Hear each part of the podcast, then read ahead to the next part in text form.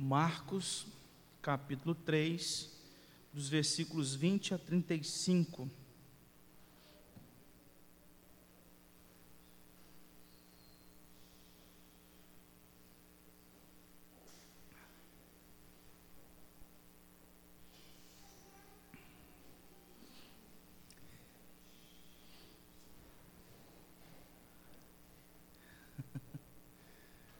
Marcos capítulo 3, os versículos 20 a 35. Eu farei a leitura, os irmãos estejam acompanhando. Então ele foi para casa. Não obstante, a multidão afluiu de novo, de modo que nem podiam comer. E quando os parentes de Jesus ouviram isto, saíram para o prender, porque diziam: está fora de si. Os escribas que haviam descido de Jerusalém diziam: Ele está possesso de Belzebu. E é pelo maioral dos demônios que expele os demônios. Então, convocando-os Jesus, lhes disse, por meio de parábolas: Como pode Satanás expelir a Satanás? Se um reino estiver dividido contra si mesmo, tal reino não pode subsistir. Se uma casa estiver dividida contra si mesma, tal casa não poderá subsistir. Se, pois, Satanás se levantou contra si mesmo e está dividido, pode subsistir, mas perece. Ninguém pode entrar na casa do valente para roubar-lhe os bens, sem primeiro amarrá-lo, e só então lhe saqueará a casa. Em verdade vos digo que tudo será perdoado aos filhos dos homens: os pecados e as blasfêmias que proferirem.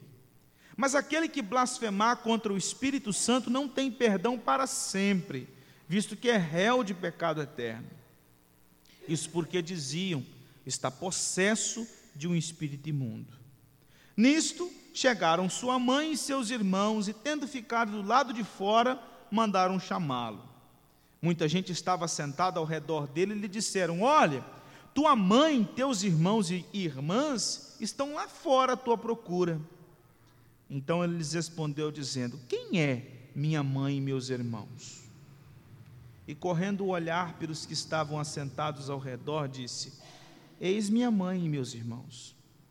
Portanto, qualquer que fizer a vontade de Deus, esse é meu irmão, irmã e mãe. Irmãos, nós Vimos na exposição anterior que o Senhor Jesus Cristo chamou os apóstolos, os doze, para treiná-los de um modo especial, para equipá-los com a pregação da palavra, autoridade para pregar e autoridade para expelir demônios. E nós vimos até agora que no decorrer do ministério de Jesus, ele sempre tem um foco no ensino e na pregação. Em todos os lugares, em todos os lugares que Jesus vai, ele vai com o objetivo de ensinar o evangelho do reino de Deus e pregar o evangelho do reino de Deus.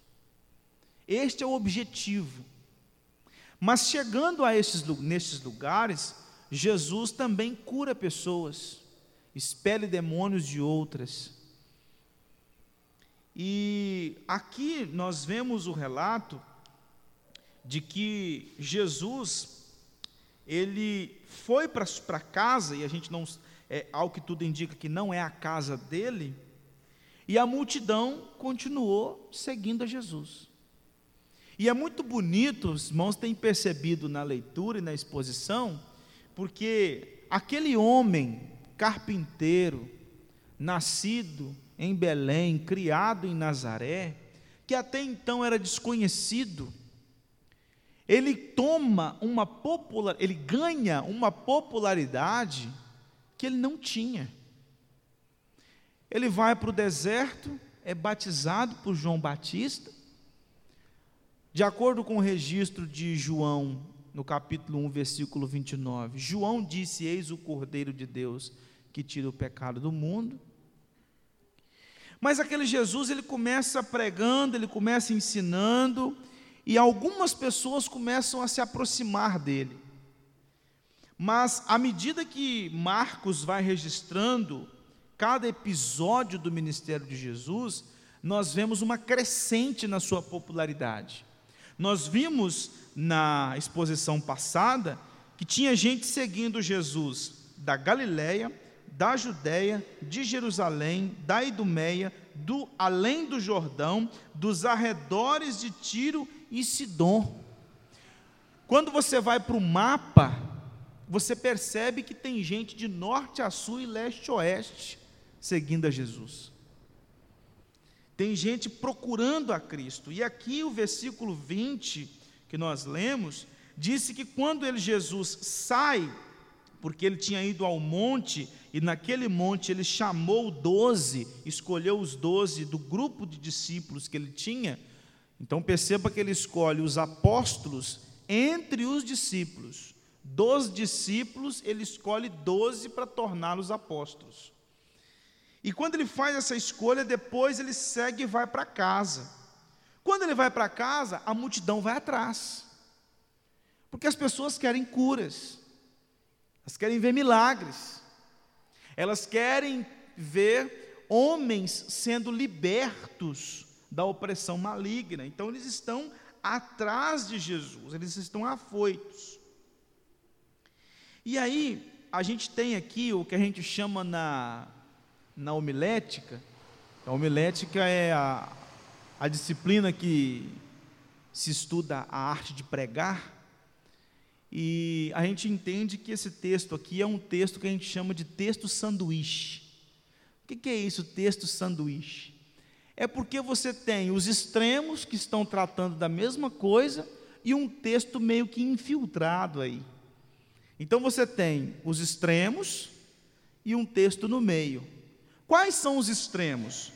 Versículo 20 e 21 e depois os versículos 31 a 35. Porque os versículos 20 e 21 continuam no versículo 31. Perceba. Então ele foi para casa, não obstante a multidão afluiu de novo, de tal modo que nem podiam comer. E quando os parentes de Jesus ouviram isso, saíram para prender, porque diziam: Está fora de si. Nisto chegaram sua mãe Lá no versículo 31. Chegaram sua mãe e seus irmãos, e tendo ficado do lado de fora, mandaram chamá-lo. Então, os versículos 20 e 21 continuam no 31. No meio, Marcos colocou esse embate dos escribas com Jesus. E ele coloca isso de propósito. Não é que ele começou a escrever e lembrou: ah, não, vou fazer o seguinte, vou colocar uma outra coisa aqui agora antes que eu me esqueça. Não, ele coloca de propósito. Porque nós já falamos isso nas outras exposições, principalmente na primeira exposição, que os evangelistas, eles não estão aqui preocupados com cronologia. Eles estão preocupados com uma mensagem. Eles querem trazer uma mensagem. Então eles não estão preocupados com a ordem das coisas. Eles estão preocupados com o que aconteceu naquelas ocasiões, para que estes, a, a, estes fatos fossem narrados próximos para trazer uma ideia. E é isso que nós temos aqui. Jesus trazendo uma ideia, né? Marcos, melhor dizendo, trazendo essa ideia para nós. Primeiro, os versículos 20 a 21 até o e o versículo 31 a 35, nós temos este momento onde ah, Jesus estava ali com aquela multidão, o povo todo em cima dele, e os seus parentes, os seus familiares, eles acham que Jesus tinha ficado doido. Olha, uma multidão está seguindo Jesus. É muita gente andando atrás dele. Ele está louco, ele está doido, ele está fora de si e iludindo muita gente. Então vamos até ele para prendê-lo. E aí nós temos o registro do 22 até o 30, desse embate de Jesus com ah, os escribas, porque os escribas diziam o seguinte: olha, ele expele demônios, mas eles expelem demônios no poder dos próprios demônios. Então você percebe aqui incredulidade. A família de Jesus era incrédula no que diz respeito a quem era Jesus. Os escribas também eram incrédulos no que diz respeito a quem era Jesus. Né? Então, Cristo vai finalizar, Marcos registra isso para nós, dizendo que bem-aventurados são aqueles que fazem a vontade de Deus, porque estes são os que fazem parte do seu povo, são aqueles que o seguem, são aqueles que ah, têm prazer nos seus ensinos. E esse texto apresenta para nós uma das expressões de Jesus mais confundidas, confusas e que traz muita gente à dúvida: o que, que é essa tal de blasfêmia contra o Espírito Santo? O que, que Jesus está falando aqui? Será que eu já cometi esse pecado? Porque se eu já cometi, já era, porque Jesus falou que não tem perdão para ele.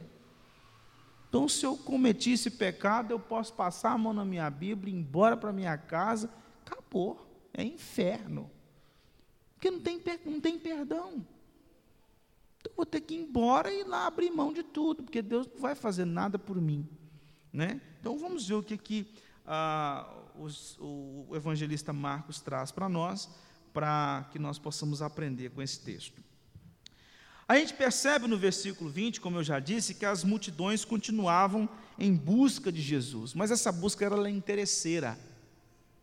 Nós vimos anteriormente que as pessoas, elas tornaram Jesus num amuleto. Quantas pessoas que hoje em dia não estão atrás de amuletos? Estão atrás de uma rosa ungida, de um lenço com o suor do apóstolo, com um sabonete que lava pecado, com pisar na terra prometida, encostar nos restos do templo de Jerusalém. E muitos naquela época estavam tornando Jesus num amuleto.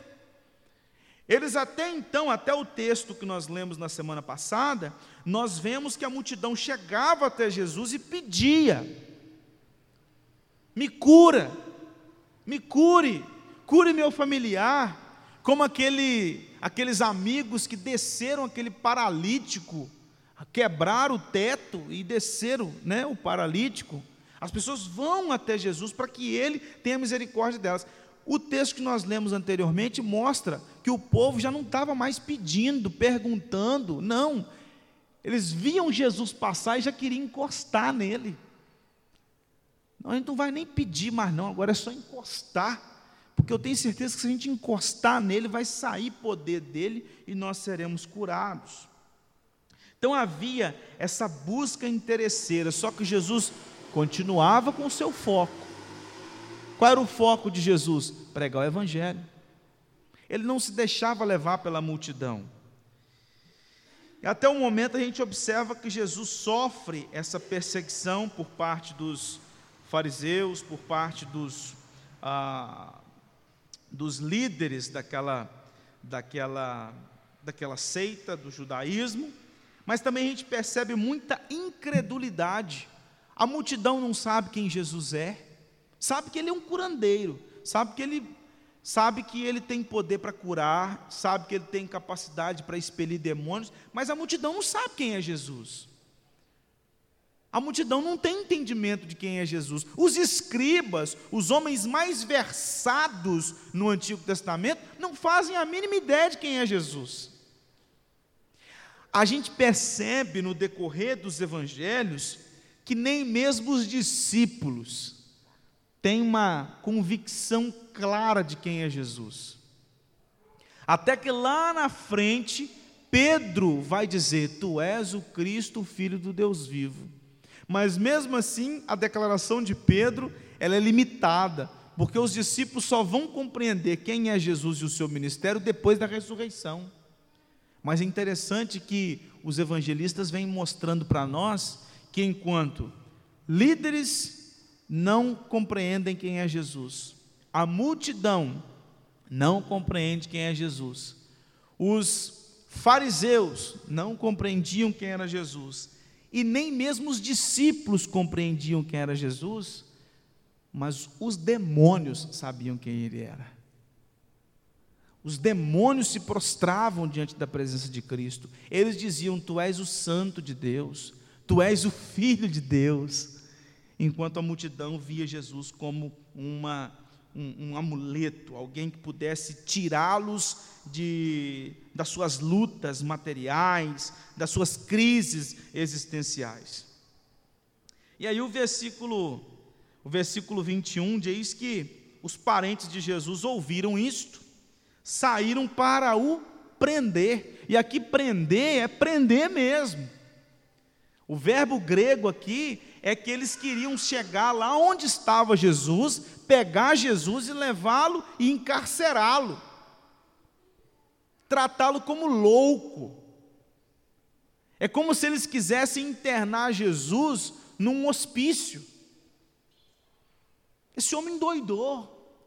Ele agora está dizendo ele está pregando o evangelho do reino, ele está expelindo demônios, ele está curando pessoas, e gente está vindo de tudo quanto é lugar. Para mim, ele endoidou, ele está fora de si. Então nós temos que prendê-lo, nós temos que colocá-lo num, num cativeiro, nós temos que privá-lo da, da liberdade. E aí a gente percebe o que vem logo em seguida, que é esse embate de Jesus com os discípulos, com os escribas, melhor dizendo. Aí o texto diz assim: os escribas, aí entra o sanduíche, né? Os escribas que haviam descido de Jerusalém diziam: ele está possesso de Belzebu. E é pelo maioral dos demônios que expele os demônios. Olha o que, que os escribas disseram. Esse homem, ele faz todos esses sinais porque ele está possesso por Satanás. A gente não sabe, existem várias é, opiniões, teorias de, que, de quem que seria esse Beuzebu aqui, né? São várias a, a, as correntes que dizem a respeito desse Beuzebu, mas aqui o que mais importa para nós é o fato de que eles estão colocando aqui Belzebu como aquele que é o maioral dos demônios, e nesse caso é Satanás. Né, o próprio Jesus, aqui no versículo 23, vai falar isso. Como que pode Satanás expelir Satanás? Então, na verdade, os escribas chegaram para ele e disseram assim: disseram para a multidão: ele tem esse poder porque o que está nele é o diabo, é Satanás, ele está possesso.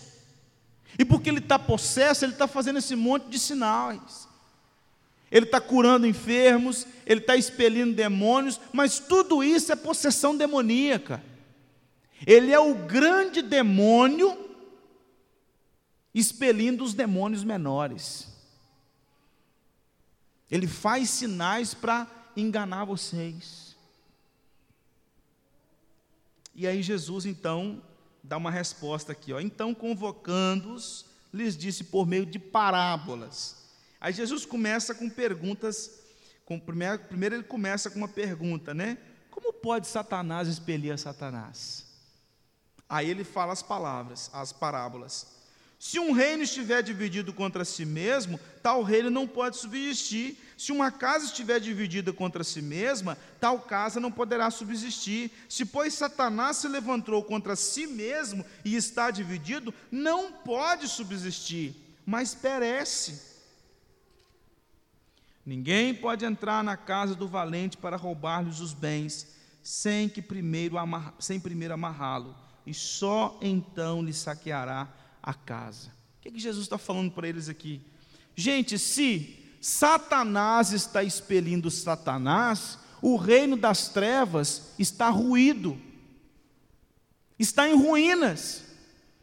O reino das trevas está quebrado. Porque há uma divisão no reino das trevas. Se Satanás está expelindo os demônios, logo Satanás está contra o seu próprio grupo. E ele fala: se uma casa está dividida, ela vai ruir. Se um reino está dividido, ele vai ruir. Então, como que Satanás pode expelir a Satanás?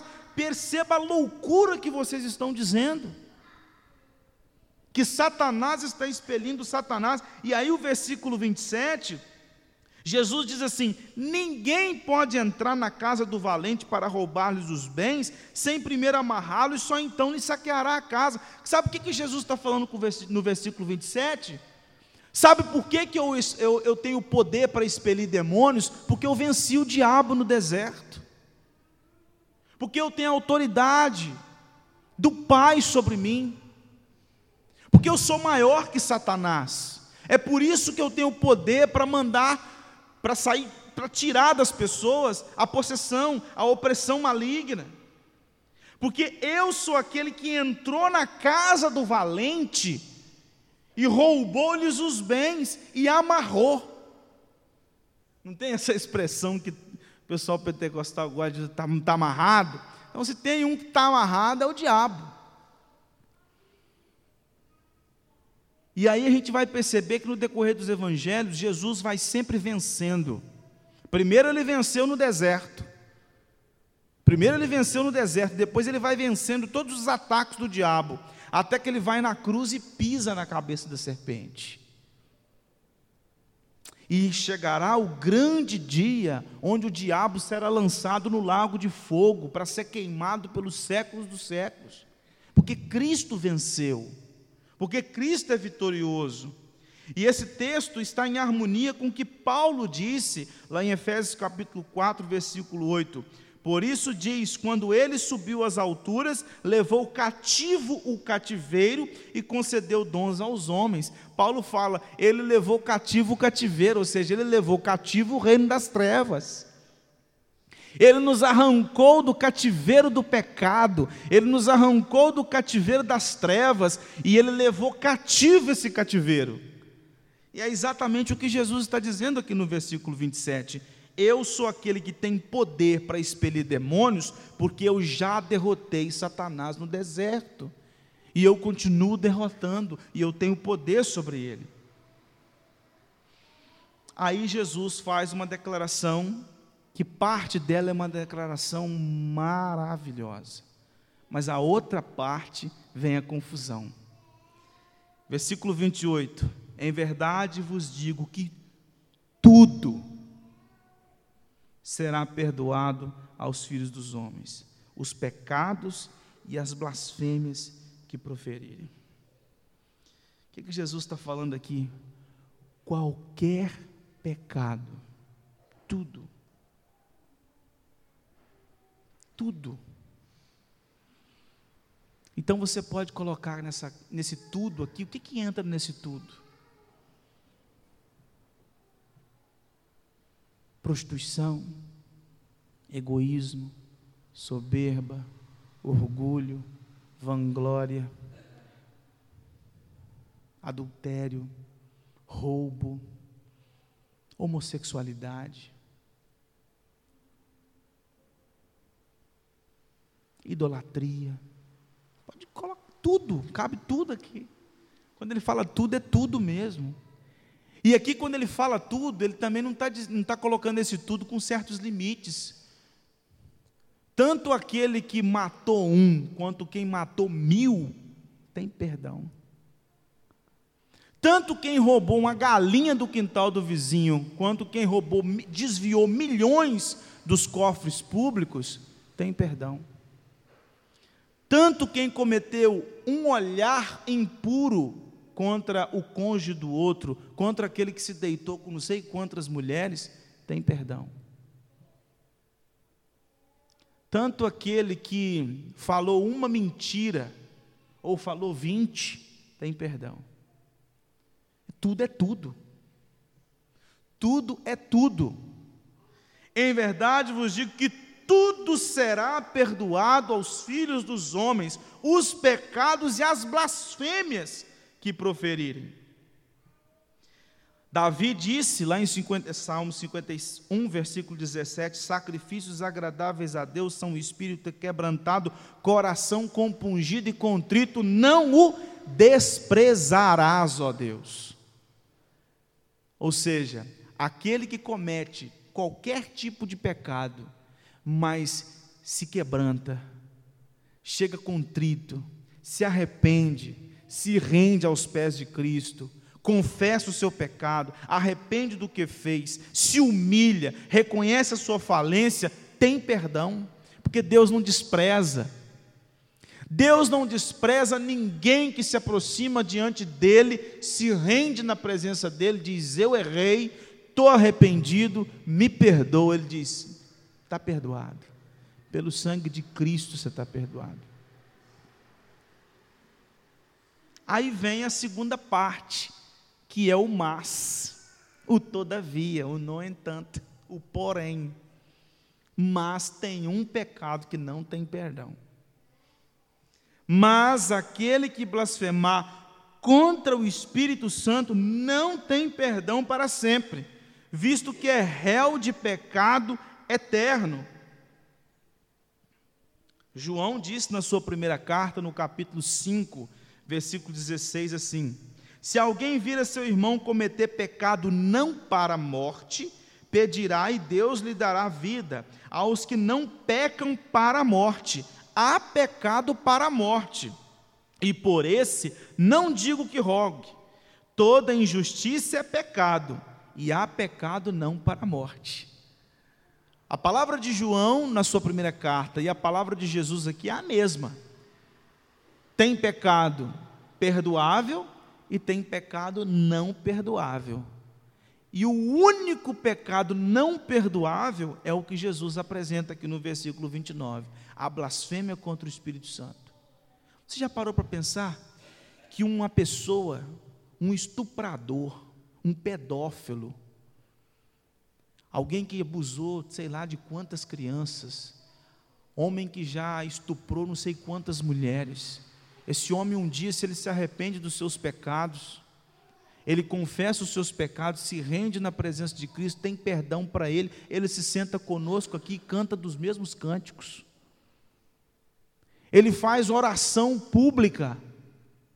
Ele pode até no futuro, quem sabe, ser ordenado um pastor da igreja.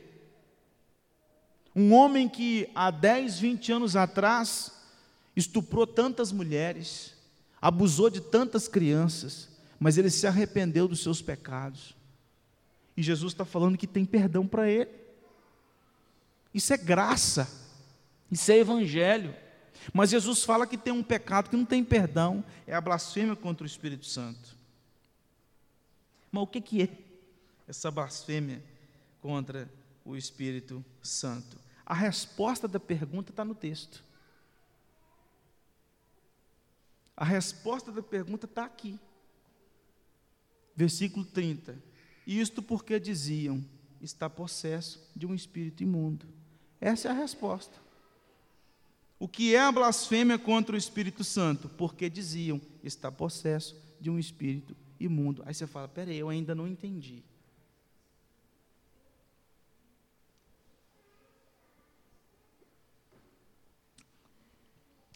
Lá em Mar, aqui no Evangelho de Marcos, no capítulo 1, nós temos um momento onde Jesus é batizado.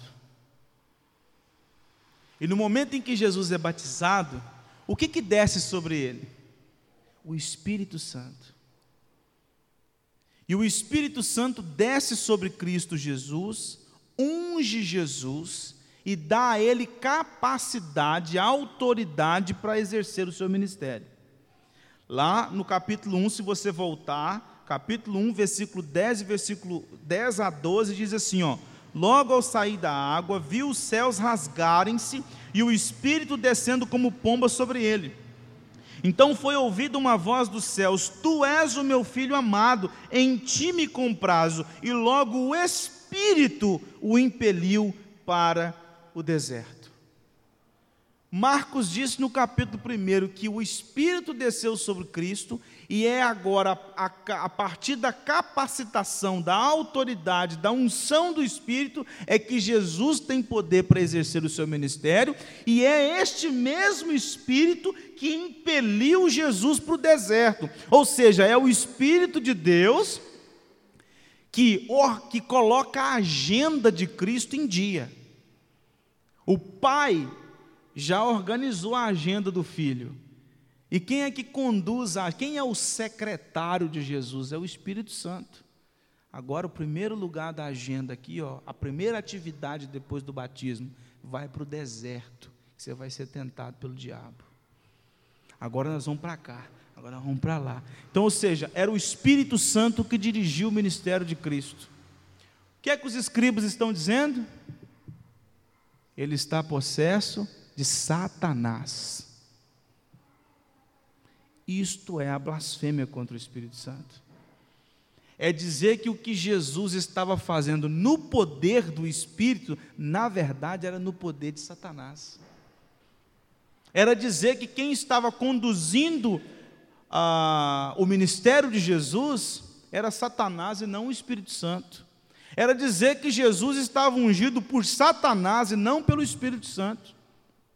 Jesus falou, o texto aqui diz: isto porque diziam está possesso de um espírito imundo.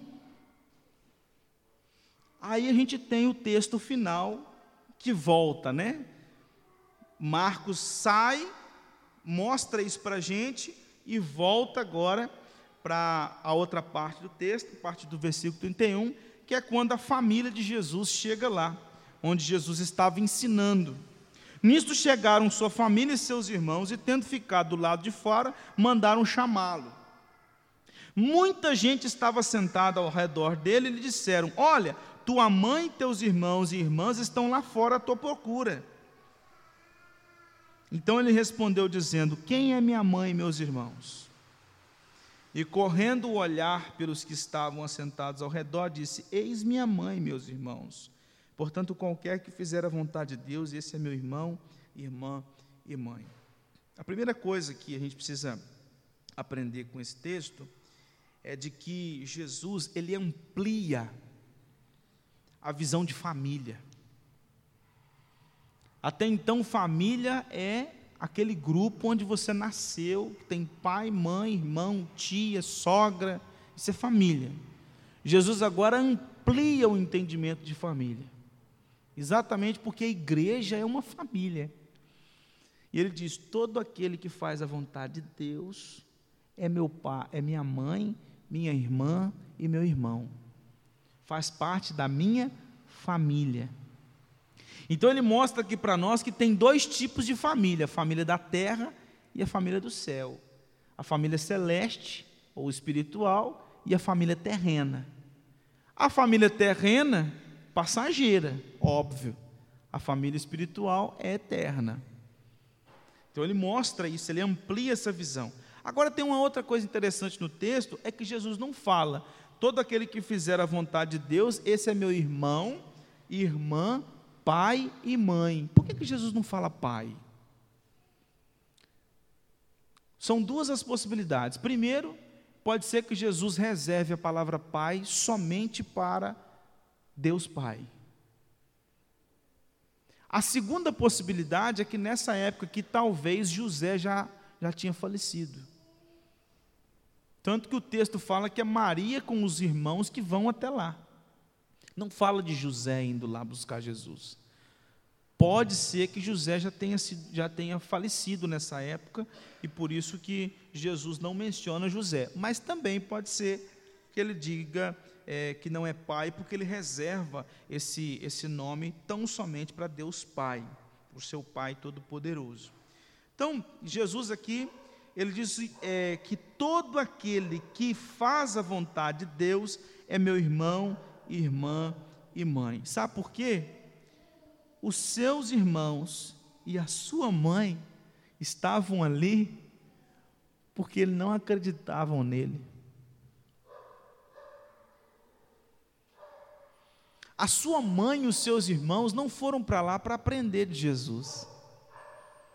Espera aí, deixa eu ouvir o que, que o meu filho está falando. Espera aí, deixa eu ouvir o que, que o nosso irmão está falando. Nossa, ele tem um ensino fora de sério. Não, eles foram para lá para tirar ele daquele meio.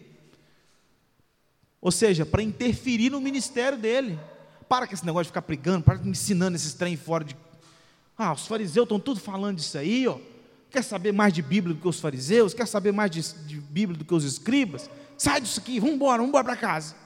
Para com isso. Pai. Não tem quando mãe chega nos lugares que, que acaba com a festa dos filhos? Era isso que está querendo acontecer ali. Para com isso, pai. vamos embora para casa. Para com isso.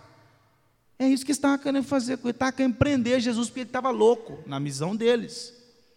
Ele tinha endoidado e agora ele estava iludindo esse pessoal. Então eles queriam atrapalhar o ministério de Jesus porque eles não acreditavam em Cristo.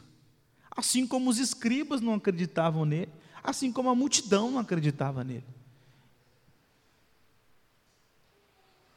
E aí Jesus disse lá em João capítulo 14, versículo 21, aquele que tem os meus mandamentos e os guarda, esse é o que me ama. E aquele que me ama será amado por meu Pai, e eu também o amarei e me manifestarei a ele. E também Jesus disse lá em Mateus capítulo 10, versículo 37 e 38, quem ama seu pai ou sua mãe mais do que a mim não é digno de mim. Quem ama seu filho ou sua filha mais do que a mim não é digno de mim. E quem não toma sua cruz e vem após mim não é digno de mim. Em nenhum desses textos, irmãos, nem aqui em Mateus 10, quanto em Marcos capítulo 3, Jesus está menosprezando o papel da família. Ele não está menosprezando o papel da família, ele só está ampliando a compreensão de família. E ele está dividindo as coisas, está colocando cada coisa no seu devido lugar. Por isso que lá em Mateus 10 ele disse: se você amar seu pai, sua mãe, seus filhos, seus pais, seus avós, seus tios, seus primos, mais do que a mim, você não é digno de mim. O que, que Jesus está dizendo? Que quando a coisa aperta, a família terrena você joga ela para o ralo. Porque o mais importante é a celestial. Porque um dia a sua mãe vai deixar de ser sua mãe. Ela vai morrer. Um dia o seu marido vai deixar de ser seu marido, porque ele vai morrer. Um dia seu filho vai deixar de ser seu filho, porque ele vai morrer.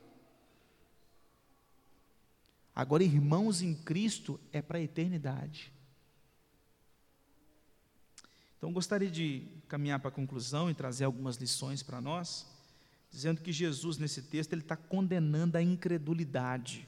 Por isso que Marcos fez esse sanduíche, mostrando que tanto a família quanto os escribas, eles não acreditavam em Jesus. Então Jesus é ferrenho com a incredulidade, amplia a visão de família, mostra que há uma família espiritual, que são todos aqueles que fazem a vontade de Deus, e que tudo quanto é pecado é perdoado, menos a blasfêmia contra o Espírito Santo. E quais são as lições então que a gente tira desse texto? A primeira delas, busque Jesus pelas razões certas. Tem muita gente buscando Jesus pelas razões erradas. Crentes que estão buscando a Jesus pelas bênçãos que Jesus pode dar, não pelo relacionamento. Tem gente atrás de Jesus só por aquilo que ele pode satisfazer as suas necessidades. Estou precisando de dinheiro, Jesus me dá dinheiro. Estou precisando de cura, Jesus me dá cura. Estou precisando de uma expulsão demoníaca, Jesus expulsa o demônio de mim.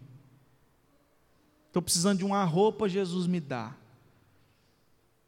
Estou precisando de mais força, Jesus me dá.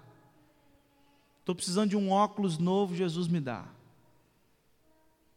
Então as pessoas vão atrás de Jesus de modo interesseiro. Busque a Cristo pelos motivos corretos. Tenha uma relação com Cristo. Ame a Cristo. Busque Cristo por quem Ele é, não por aquilo que Ele dá. Tenha relacionamento com Ele. Você já imaginou que tipo de gente? Você já deve conhecer aquele tipo de gente, principalmente na família. Você já viu que tipo de gente na família que tem um familiar que é um pouco mais chegado no dinheiro. Aí tem um que quer viver baseado no dinheiro do cara. Aí ele quer sair com o cara, porque o cara vai para os melhores restaurantes, e o cara ainda vai pagar, e ele vai comer. E ele vai viajar, e aí vai mais o cara, porque ele vai para um lugar muito bom. Então é aquele tipo de gente que vive nas costas do outro, né? Vai dirigir o carro dele, vai pegar o carro dele emprestado. Então tem gente que faz a mesma coisa com Jesus. Jesus é o amigo rico. A gente cola nele para comer dele, para usufruir dos bens que ele pode dar, mas não quer relacionamento com ele. Só quer estar ali para usufruir do bem, do bom e do melhor que Jesus pode dar. Então busque Jesus pelos motivos corretos, pela intimidade com Ele. Segunda coisa, descanse na autoridade de Cristo e no poder de Cristo. Nós somos mais do que vencedores por meio de Cristo Jesus. Isso significa que o Satanás, que o diabo, que os demônios não têm poder sobre nós. O diabo pode, às vezes, até nos tentar como aconteceu com Jó. Mas ele nunca vai nos arrancar das mãos de Cristo. Ele nunca vai tirar de nós a nossa eleição, a nossa redenção. Ele pode às vezes nos dar umas alfinetadas, porque Deus permite, como permitiu com Jó. Mas nós devemos descansar que o diabo, ele foi vencido na cruz maior é o que está em nós do que o que está no mundo. Isso tem que ser uma verdade para nós. A terceira coisa, não se associe com os incrédulos. Lá em 2 Coríntios capítulo 6, versículo 14, Paulo disse assim: Não vos ponhais em julgo desigual com os incrédulos, porquanto que sociedade pode haver entre a justiça e a iniquidade, ou que comunhão da luz com as trevas? pedir para você deixar de conviver com o incrédulo, é só se eu pedir pela sua morte. Porque incrédulo tem na sua família, tem no seu setor de trabalho, tem na escola, tem na vizinhança. Incrédulo tem para tudo quanto é lugar. Então, como é que eu vou fazer? Uma coisa é conviver com o incrédulo, outra coisa é associar com ele. Você não deve se associar com o incrédulo. A maneira como nós enxergamos a vida é diferente do incrédulo. A maneira como nós regemos a nossa casa é diferente da maneira como que um incrédulo rege a casa dele. A maneira como nós enxergamos a vida espiritual é diferente da maneira como ele acredita. Então nós não devemos nos associar com ele, seja um familiar, seja um conhecido, seja um vizinho, seja um colega de trabalho, quem quer que seja. Eles são inimigos de Deus, nós somos amigos de Deus. Eles são filhos da ira, nós somos filhos de Deus. Então, que comunhão há das, da luz com as trevas? Quarto lugar, por conta disso, invista na comunhão dos santos. Tem gente que passa mais tempo com incrédulo do que com o povo de Deus. Não investe na comunhão dos santos. Não passa tempo com a família da fé. Não se ocupa com o dia do Senhor, escola dominical, reunião de oração, culto à noite a vida da igreja não só na, nos seus limites eclesiásticos, como é o caso aqui, mas a vida da igreja. A caminhada com os crentes, o crescimento com os crentes. Então, assim como Jesus disse que há uma beleza na igreja, porque a igreja é a família da fé, a igreja é o povo de Deus, é a família de Cristo, então invista na comunhão dos santos. Invista na reunião dos santos. Às vezes a gente tem aquele costume de querer conviver mais com os incrédulos do que com o povo de Deus. Porque a gente, às vezes as pessoas falam assim: "Ah, porque eles me aceitam".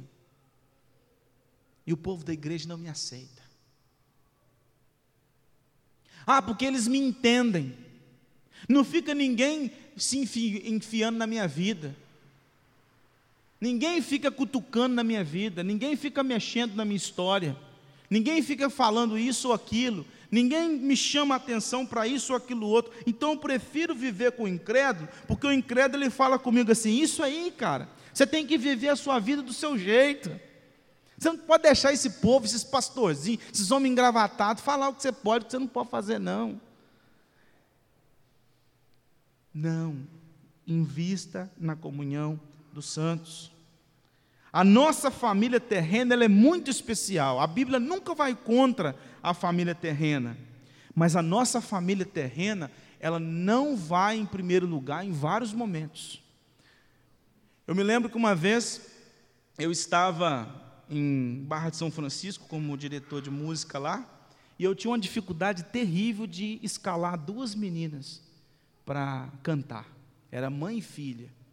A coisa mais difícil era colocar as duas para cantar. Colocava na escala, faltava, danava faltar. Eu falei, meu Deus, mas que dificuldade para essas meninas cumprir a escala. Mas quais, qual era um dos grandes motivos? Almoço de família. Tudo quanto é programação que a família fazia, no domingo elas deixavam de participar da escola dominical e de culto para poder ir para as coisas que a família fazia. Era churrasco, a família era uma família muito grande, era churrasco, era não sei mais o que, era aniversário. E, e, e, como era uma família muito grande, quase que o ano inteiro eles estavam comemorando aniversário. Porque quase todo domingo tinha aniversário de alguém.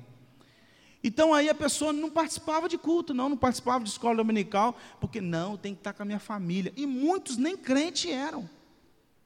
Não, mas eu tenho que ir lá para estar com a minha família. E eu não estou dizendo que você não tem que almoçar com a sua família no domingo. Eu não estou dizendo que você tem que rejeitar a sua família. Mas se a sua família vem antes do compromisso com o Senhor, você está pecando à luz de Mateus capítulo 10.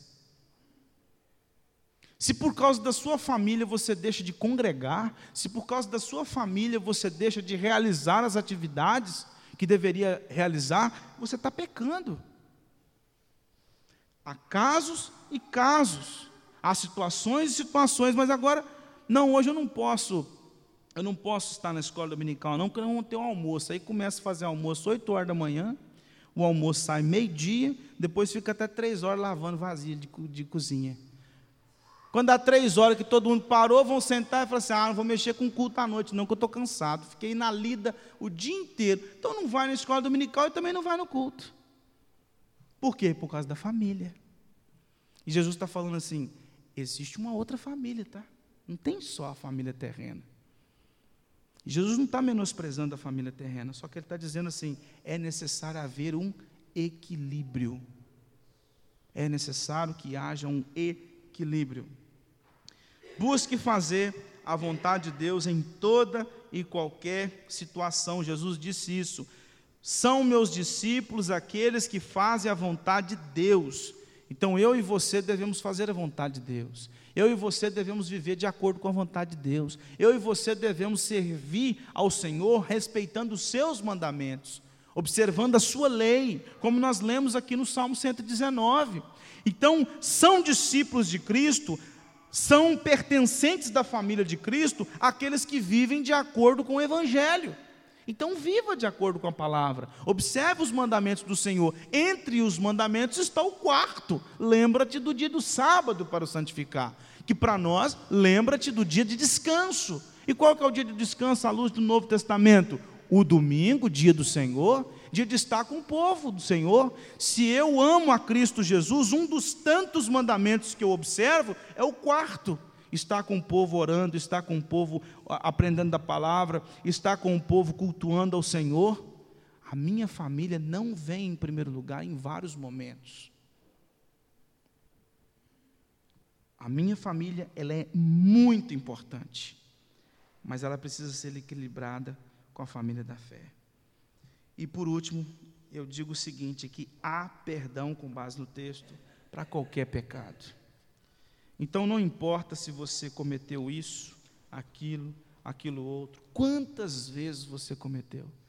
Jesus Cristo disse: todos os pecados são perdoáveis, exceto a blasfêmia contra o Espírito Santo.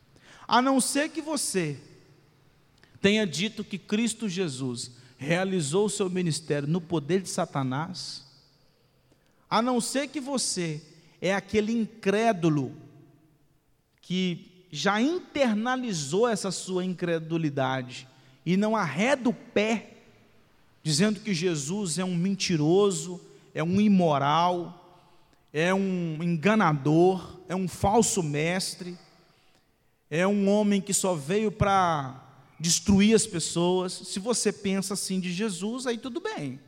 Não há perdão para você mesmo, não. Agora, se qualquer outro pecado que você tenha cometido, há perdão. E se você não confessou, é o tempo de confessar. É o que, que você fez? É o que, que aconteceu? Qual pecado você tem vergonha? Então, confesse os seus pecados diante do Senhor, porque há perdão em Cristo Jesus. Esta é a grande, esta é a grande verdade do Evangelho. Que Deus nos abençoe